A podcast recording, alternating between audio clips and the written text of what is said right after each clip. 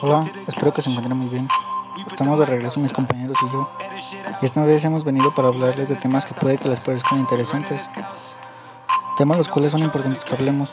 Estaremos hablando de temas como la importancia de las energías renovables, tipos de energías renovables, en qué consisten, cuáles son los países con mayor uso de estas energías, tipos de energías desarrolladas, cuánta energía renovable se produce, las ventajas de usarla y las desventajas, claro. ¿Qué diferencia hay de una energía renovable a una no renovable? ¿Y de cuántas de estas energías usamos en México? Pero ya estos temas los podremos escuchar más adelante. Yo comenzaré hablándoles de la importancia de estas energías. ¿A qué nos ayudan y si es que en verdad funcionan mejor?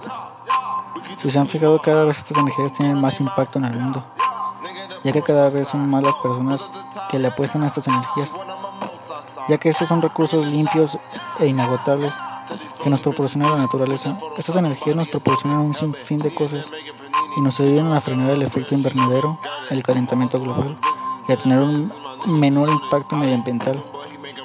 Estas energías han tenido un gran impulso desde el 2015, tras el acuerdo que se hizo en París el cual trataba de que este y otros países reducirían sus emisiones contaminantes, dándoles la oportunidad a estas energías. Y desde ese acuerdo muchos países se unieron a día de hoy. Ya ves incluso por tu colonia cómo los vecinos usan calentadores solares.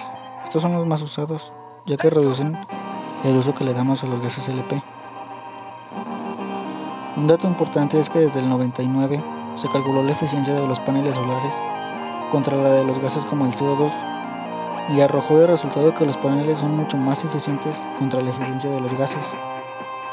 El mundo no se puede limitar, es decir, no podemos limitar la energía que usamos, pero sí podemos ayudarle al mundo usando energías que él mismo nos proporciona. Sin embargo, no existe un método 100% seguro para usar esta energía.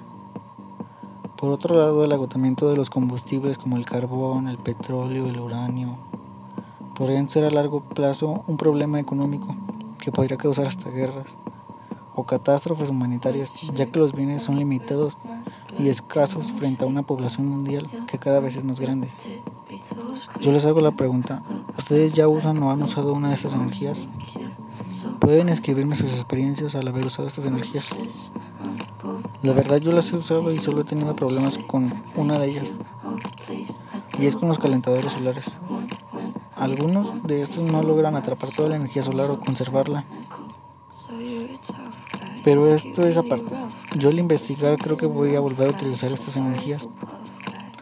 Y lo hago porque nuestro mundo cada vez tiene su tiempo más limitado.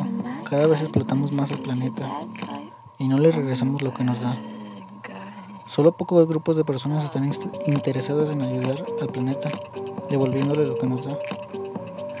Les invito a unirse de forma de que dejen de utilizar cosas contaminantes. Debemos de cambiar nuestras maneras de, producir energía para cuidar al mundo. Hay que hacer conciencia además de que estas fuentes de energía nunca se van a terminar. Pero pues esto queda en cada quien. Espero que mi información les haya ayudado. Gracias por escucharme. Y ahora mis compañeros les hablarán de otros temas referentes a estos.